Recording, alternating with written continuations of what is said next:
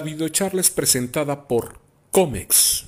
Las enfermedades pueden esconderse en muchos lugares. Pero ahora los virus y bacterias se topan con pared. Con Vinimex Total Antiviral, la nueva pintura de Comex que reduce focos de infección en tus paredes. Comprobado. Protege a tu familia con Vinimex Total Antiviral y Antibacterial. Así de fácil. Y sin pagar más.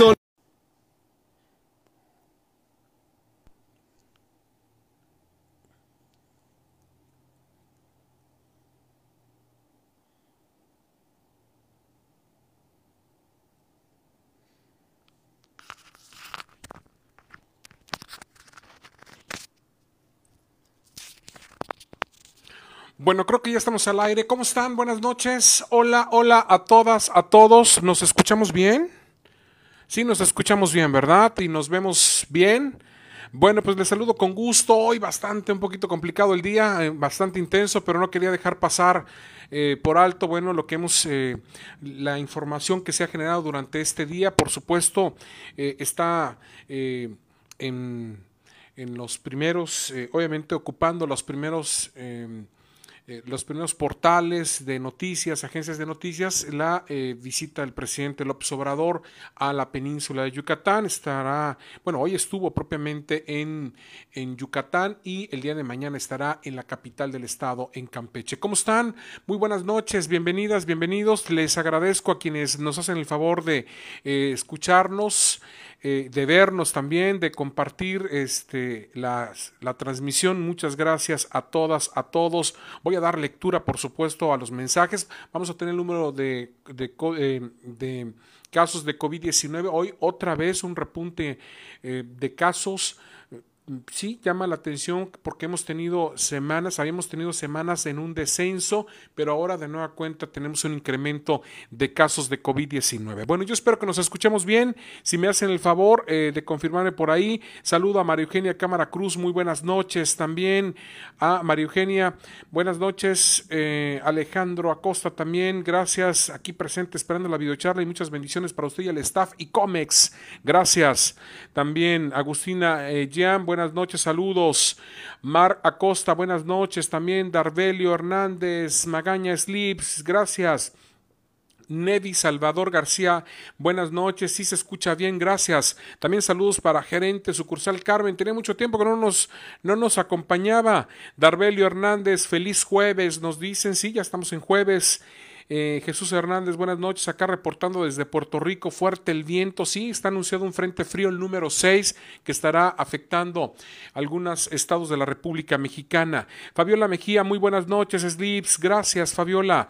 También eh, saludo a María Eugenia Cámara Cruz, buenas noches. Gracias también a María del Carmen Landero Sánchez, buenas noches. Slips, te ves muy bien, Dios te bendiga. Muchas gracias. Un poco cansado, la verdad es que ha sido un día muy, este, muy intenso. Andamos arriba desde las cuatro y media de la mañana propiamente hoy. Hoy ha sido un día movido. Y todavía no acaba. Diana Morales, buenas noches. Slips, gracias también. Eh, saludo a Magdalena eh, Zíñigas, buenas noches. Slips, que tengas una bonita noche. Dios te bendiga. Muchas gracias. Bueno, Marta López, buenas noches, bendiciones, gracias, doña Marta. Eh, María Eugenia Cámara Cruz, se ve muy bien y se escucha bien, gracias por confirmarlo. Rocío Damián, buenas noches, bendiciones, también me dice que se escucha bien. Y Kendra Ramos, buenas noches, saludotes y bendiciones. También a Socorro Figueroa Hernández, buenas noches, saludos. Pepe Cobá, Dice, muere el, día de hoy en Quintana Roo el periodista Oscar Cadena, conductor de Cámara Infragante. Sí, hoy nos enteramos de este lamentable suceso de Oscar Cadena. Desde hace mucho tiempo se había cambiado a la ciudad de Cancún, allá en Quintana Roo, allá vivía. 80 programas, dice en los años, bueno, en los años 80 fue ícono, sí, de Cámara Infraganti, ¿no? P. Curry Bascacho, ya puse mi alarma para no dormirme y verle en la mañanera. Hoy vamos a hablar, bueno, mañana tengo, tengo una invitación, me hicieron una invitación para estar mañana en la mañanera en la ciudad de Campeche, así que este, eh, pues vamos a, ver si tenemos suerte de, de, eh, de entrevistar al presidente López Obrador, eh, obviamente plantearle algunas preguntas. Así que bueno, pues mañana debemos de estar por allá en la ciudad de Campeche. Luis Matos, buenas noches, Slip, saludos, gracias. Jesús Hernández, esperemos que no eh, falle la energía eléctrica mañana para escucharte en la mañanera del presidente López Obrador, nos dice Andrés Escalante, muchas gracias. Diana eh, Morales, aquí escuchamos desde, desde San Antonio Cárdenas, gracias. Gracias por la, el saludo. Buenas noches aquí como todas las noches. Bendiciones, nos dicen. Muchas gracias. Y bueno, les comentaba yo, este sí, este que eh, hace, bueno, desde el día de ayer propiamente recibí la invitación de este para estar en la en la mañanera del presidente López Obrador. Hoy estuvo la conferencia en Yucatán, hoy estuvo en Yucatán. Eh, lo más probable es que el presidente hoy pernocte, duerma en la ciudad de Campeche y bueno, ya este, el día de mañana encabece la reunión de seguridad y posteriormente la, la conferencia de prensa. Así que este pues ahí les, les diré, ahí les contaré mañana por la noche cómo, cómo se dieron las condiciones, las cosas y este y por supuesto estar muy atentos a este a toda la dinámica de la información, ¿no? Así que este pues gracias a todos hoy por la mañana, hoy bueno, hoy al mediodía que comentamos que íbamos a estar, este recibimos ahí una buena cantidad de sugerencias, de preguntas, este obviamente eh, pues yo voy listo. El tema aquí es que tengamos la oportunidad de que nos conceda la palabra para hacerle estos planteamientos. Pero bueno, este, independientemente de eso, aquí estamos. Gracias a todas las personas que están atentas, ¿no? Luis Matos, buenas noches, Slip, saludos, gracias. Dice Jesús Hernández, esperemos que no falle la energía, dice ojalá. Eh, también dice, eh, me ponen acá, Javier Enrico Arcobedo, buenas noches, Dip, llevas la batuta de todos nosotros en la mañanera, nos dice eh, Javier Enrico, gracias Javier. Alexander López, ¿cuándo saldrá la vacuna para los rezagados? La primera dosis, gracias, buenas noches. Alexander López, todavía no hay fecha, no se ha dado a conocer todavía, estamos en espera de que de un momento a otro surja. Por cierto, mañana, en la mañanera, mañana desde Campeche, desde la capital, se va a dar a conocer ya para todo el país el cierre, el resumen del cierre de los eh, de lo que ha sido el Plan Nacional de Vacunación en adultos mayores de 18 años y más. Va a ser interesante. Tengo entendido que va a estar eh, autoridades de salud precisamente y es muy probable que también estén algunos gobernadores. Bueno, eh, Pepe Cobá, el día de hoy, la Cámara de Diputados de Campeche autoriza el aumento del impuesto sobre la nómina del 2 al 3%. Algunos empresarios están muy molestos, dice. Al igual que hoteleros, no se descartan despidos a trabajadores. Bueno, vienen todavía toda una serie de temas ahí, ¿eh? eh gracias María del Socorro, eh, dice buenas noches, bendiciones. Le dices que no dan el medicamento en el hospital, dice Orán de Mérida, mi niña tiene lupus, dice eh, ayúdame con por con todo tu tratamiento es muy caro, el tratamiento es muy caro, sí entiendo, es muy caro, son tratamientos eh, costosos. Flor Nieto, buenas noches, Steve aquí presente y esperando la noticia, Dios lo bendiga, muchas gracias. Mariana López González, buenas noches, Sleep al, pendiente de la mañana, suerte, nos dice, muchas gracias. Silver Silvestre, hola, buenas noches, Sleep, saludos, gracias, Silver Silvestre. Jesús Hernández dice, me gustaría que lleves a Martín Barrera a la mañanera del presidente López Obrador, ve con cuidado, dice, mejor lleva conductor y usted descansado pues, este, seguramente ya haremos el viaje en la madrugada, ¿no? Este, bueno, en fin, este... Bueno, eh, Isandro Arenas, mucho éxito, muchas bendiciones para ti tu familia. Buenas noches, que mi Dios te bendiga y te proteja siempre, te guarde. Amén. Muchas gracias, gracias de verdad por todos los buenos deseos, por sus eh, saludos, por sus bendiciones inmerecidas, de verdad. Gracias, de verdad lo valoro. Ha sido un día muy cansado. Martín no viene, ¿eh? no, es que no, digo, el tema de la mañanera no es así como que muy abierto, ¿eh? de que todo el mundo entra, no, no, no, es eh, invitación expresa obviamente y tienes que incluso pasar por varios filtros eh, de acuerdo a lo que me han contado algunas experiencias. Mañana que yo lo viva, bueno, les voy a también a comentar este tema, ¿no? Bueno, este... Em, gracias a María Eugenia Cámara Cruz, gracias por estar presente. les decía yo, no se congela la imagen, no estamos congelados, nada más para que lo tenga yo ahí bien. No, no nos congelamos. Bueno, vámonos, voy a, eh, a, actualizarles con la información que emite la Secretaría de Salud del Estado de Campeche. Gracias a quienes nos hacen el favor de enviarnos sus... Ay, este, este es de los frentes fríos. En un momento más también vamos a hablar de los frentes fríos, pero por lo pronto les doy a conocer el reporte del día de hoy, 28 de octubre del 2021. La Secretaría de Salud del Estado de Campeche reporta que hay 46 nuevos casos positivos de COVID-19. 21 personas se han recuperado, cero defunciones. Hay 22 hospitalizados, 207 casos activos, 207 casos activos. 336 personas están en espera de resultados. 336 personas. De acuerdo con la información que se tiene, bueno, eh, tenemos en estos momentos en Carmen 93 casos activos. En Campeche hay 83 casos, Escárcega tiene 7, Champotón tiene 6, Selchacán tiene 1, Calakmul tiene 5, eh, Calquiní tiene 2 y así están los demás municipios con un mínimo de casos. Hay incluso tres municipios como Candelaria, Tenabo y Cibalché que no registran ni un solo caso positivo, pero por lo pronto llama la atención el que tengamos 46 nuevos casos positivos 46 nuevos casos positivos. Hoy no se reporta en la plataforma nacional ningún solo, ninguna sola defunción, pero hay 207 casos activos, además de 22 hospitalizados. Y ojo, este número es el que siempre nos tiene que dar un parámetro de cómo está eh, pues el comportamiento que es el número de personas que están a la espera de resultados.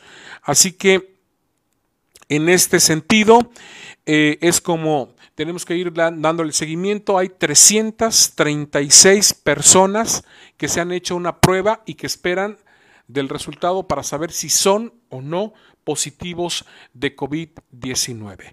Bueno, voy a aprovechar eh, la oportunidad para que sobre esta gráfica ustedes, eh, bueno, lea yo a quienes están precisamente en eh, interactuando con nosotros con sus mensajes. María Eugenia Cámara Cruz, Cámara Cruz, no, no estás congelado, dice Jerónimo Iván, gracias. Luis Alfonso, líder Medina Peralta, excelente noche, líder, gracias. Julia Magaña también, muy buenas noches, saludos y bendiciones. Eh, gracias también a la Andrés Calante. Muy buenas noches. Saludos, dice. Gracias, Marlene García Martínez. Buenas noches, aquí presente en la videocharla. Si escuchamos bien, dice Diana Morales. María Méndez, buenas noches. Un comentario sobre el fraccionamiento de Villas de San José, sobre los eh, drenajes de aguas negras. Ya en la temporada de lluvia suben los niveles y son insoportables. Hay que. Gracias también a Marlene García por compartirlo. En el caso de las aguas negras, déjeme platicarlo con la gente, con la autoridad. Se esperan lluvias y viento fuerte, así como baja temperatura. Tomar precauciones por posibles fallas de energía eléctrica en colonias, dice Pepe Cobá. Gracias Pepe por siempre estar atento. Jesús Hernández, te escuchas muy bien. Me gustaría que te perfiles como candidato para relevar a Pablo. Tienes todo el perfil y estás muy preparado. Jesús Hernández, muchas gracias. Gracias, déjeme aquí mejor. Si no, ya sabe usted, luego se cambian las personas. Jesús Hernández, te escuchas muy bien. Me gustaría que te perfiles. Gracias. Eh, Javier Enrico Santisbón, hasta que no bajen los casos sospechosos, así todos los municipios bajen y suban. Los casos no nos ayudan en nada. Esos sospechosos no bajan desde hace tres meses. Tienes toda la razón. Tienes toda la razón, Javier, en relación a esto. Kendra Ramos, ya no más fallas de energía hoy, nos dejaron dos veces sin energía en la mañana, nos dicen. Bueno, ahí están pasando un rato amargo la gente de Comisión Federal de Electricidad por este tema. Quiero, eh, no quiero este, dejar pasar por alto lo que sucedió ayer en la colonia Manigua. Y yo sé que este es un tema que a lo mejor ustedes ya lo escucharon y lo han abordado durante estos días, durante estas horas. Eh, de este militar, de este elemento de la Secretaría de Marina que sacó un arma, que desenfundó y que, bueno, eh, según testimonio de los vecinos, eh, pues intentó amedrentar o asusar, asustar a un perro con la finalidad de que no lo mordiera o no lo atacara. esto generó obviamente pues una, un tema de preocupación en los vecinos que llamaron al 901, al 911, al, teléfono de emergencias para que pudieran acudir y llegar elementos de las fuerzas, no sabían quién era. Eh, quiero comentarles que esta es una conducta que tendrá que ser investigada. Hay una carpeta de investigación en curso. Eh, de acuerdo a la información, los propios, eh, las propias autoridades, los peritos en balística, recuperaron los casquillos percutidos. Eh, es un arma que se comprobó que era de 9 milímetros y bueno, eh, se espera que en las próximas horas se pueda incluso recurrir a la Secretaría de la Defensa Nacional para solicitar el nombre del elemento y poder avanzar en la carpeta de investigación. Pero ¿ante qué estamos? Estamos ante un hecho eh, que tiene ya una connotación y que podría ser discutible o podría ser cuestionable, ese es el tema, de un elemento que se, se siente agredido, que trae un arma de cargo y que, bueno, desenfunda. La pregunta aquí es, ¿qué hubiese pasado si una de estas balas impactan a un menor de edad, a una persona? ¿Qué hubiese pasado? Estaríamos narrando otro tema. El perro no salió afectado, según me dicen, pero sí quedaron percutidos las armas, eh, perdón, las, los casquillos. Y esto con lo que sucedió dos días antes eh, en Isla Guada, donde sí se generó una situación de fricción con un civil y un elemento, pues viene a darnos de nueva cuenta la preocupación de si están o no listas las Fuerzas Armadas para estar auxiliando las eh, labores de seguridad en una población civil. E, este es el tema, realmente, el hecho. Eh, si realmente tienen la preparación, no hablo de armas, ¿no? La preparación para la convivencia y tener esta, eh, este conocimiento, esta conciencia de lo que representa no solamente tener la formación militar, sino estar insertados en la relación donde pues muy difícilmente en la Armada van a encontrar a una persona que les grite. Si te llegas a levantar la voz, te arrestan, ¿no? Incluso puede haber prisión. Viven una vida muy disciplinada. Pero en la vida normal, en la vida eh, civil, en la vida como sociedad, pues hay gente que puede externar porque tiene la libertad de poder hacer o no, no está en un cuartel militar, no tiene esa formación. Entonces ahí es donde se discute el tema. Si realmente tenemos, si los elementos de la Marina, de la Secretaría de Defensa Nacional, tienen esa capacidad para poder eh, formar parte y estar, eh, pues, inmersos en una dinámica de vida social. Y conste, yo no estoy denostando y mucho menos eh, denigrando la labor de las instituciones. Para mí son dos instituciones muy respetables, tanto la Marina como la Sedena. Creo que son instituciones que se han ganado a pulso el reconocimiento de la sociedad, de la población, pero Desafortunadamente, estos eventos que se presentaron en la semana, que los dos están relacionados con arma de fuego, de nueva cuenta manda señales, manda señales de decir, bueno, realmente los militares tienen ese control, realmente están sujetos también a las leyes civiles. Este, sabemos que hay un código militar, por supuesto, sabemos que tienen eh, eh, códigos de conducta, eh, instrumentos, indicaciones obviamente de qué hacer pero no olvidemos ¿eh? que están inmersos también en el tema de una sociedad civil. ¿no? Entonces, sí es un tema que preocupa y ojalá que ocupe a la autoridad precisamente en relación a estos acontecimientos que se presentaron durante la noche de ayer en la colonia Guanal, del Guanal. Así que, pues ahí, le dejo esto. Dice, eh, gracias a Diana Morales, eh, pasa una bonita noche, Muchas gracias también a Lourdes. Eh, Jenny Arias, gracias por la información. Olguis, muchas gracias también. Eh, ya no más fallas de energía. Hoy nos dice em, eh, Pepe Cobá, los casos de COVID subirán, llegan frentes fríos, bajará la temperatura, dice el invierno viene y esto provocará alta en contagios y esto es verdad, ya hay contagios significantes, tomar precaución ante todo y protegerse, nos dice, será el mismo personaje, dice eh, Fabián, ¿será el mismo personaje? ¿A qué se refiere? Este, Pepe, ya la gente ya no se cuida, anda como si nada. Desafortunadamente, algunos caen en exceso de confianza en relación a este tipo de situaciones. Bueno, quiero comentarles que hoy se advirtió precisamente de esto. Estamos en puerta de frentes fríos. Los frentes fríos. Bueno, esto es lo que nos están recomendando, tomar líquidos calientes para mantener la temperatura corporal. Come frutas y verduras ricas en vitamina C. cubrirte con varias prendas em, ayuda a mantener el calor mejor que usar una sola prenda eh, gruesa.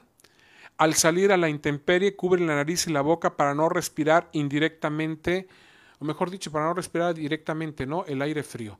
Estas son las recomendaciones que nos dan en relación a los frentes fríos. Tenemos en puerta frentes fríos que estarían afectando eh, algunos estados de la República Mexicana, entre ellos, entre ellos el estado de Campeche. Así que, pues eh, aquí se los comento precisamente para que este, lo tengan lo tengan presente eh, y pues podamos tomar todas las medidas necesarias en relación a lo que está en puerta. Es muy probable que en transcurso del día de mañana tengamos ya por ahí una afectación mucho mayor. El Frente Frío número 6 que va a ocasionar lluvias en intensas en Chiapas y Oaxaca y muy fuertes en Tabasco y Veracruz. Así que estoy buscando aquí una imagen de satélite, espero poderla este, tener para compartirla con todos ustedes. Aquí está precisamente, es una imagen que tiene que ver precisamente con las condiciones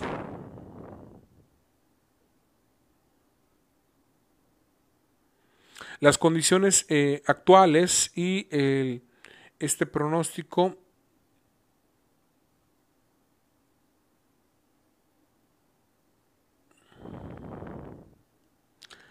este pronóstico que sea eh, bueno, el pronóstico propiamente en función del comportamiento de estas eh, de estas condiciones. Así que, bueno, he tenido por aquí la, la fotografía, la imagen. Este, esperemos. Esperemos en un momento más este, compartirla con ustedes. Por lo pronto les dejo ahí este, para que tomen nota de qué recomendaciones sí debemos de, eh, tomar muy en cuenta, sobre todo ahora que tenemos eh, esta presencia de frentes fríos. Y aquí tengo la imagen, en un momento eh, les, se las comparto y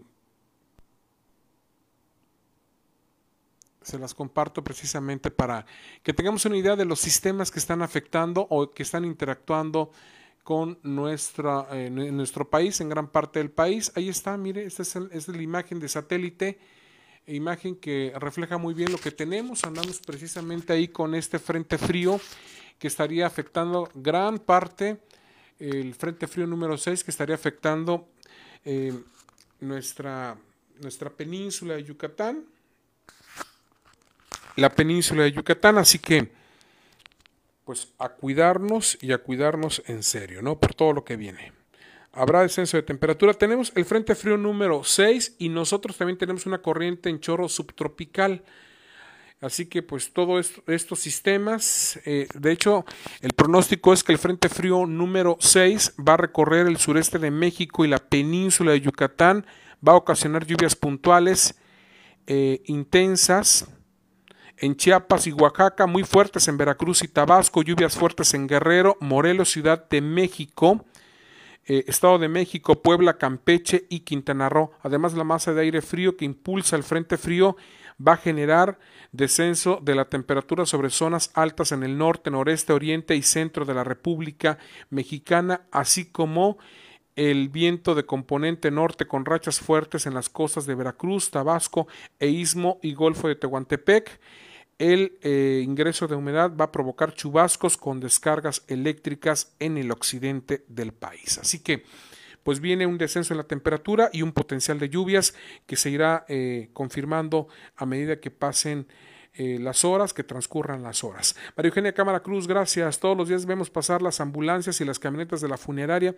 Pues sí, desafortunadamente ha sido una constante que hemos tenido en ese tema. Pepe, ya la gente ya no se cuida, anda como si nada, nos dicen por acá. Bueno, pues ahí tiene usted, eh, estos son eh, a grosso modo los temas eh, que el día de hoy quisiera, bueno, que había contemplado para abordarlos. Quiero agradecerles que me hayan esperado a las nueve de la noche. Gracias a todas, a todos. Sé que algunos se van a levantar mañana tempranito. Este, yo todavía mi noche es larga, así que me despido. Les quiero mandar un fuerte abrazo, agradecerles. Yo espero que mañana nos podamos ver en la mañanera este, del presidente López Obrador. Haremos todo lo posible por, por levantar la mano. Cuídense mucho, Dios los bendiga eh, y mañana este, tenemos eh, en la noche, hacemos la transmisión también. ¿Les parece? Cuídense mucho. Gracias a todas, a todos. Buenas noches.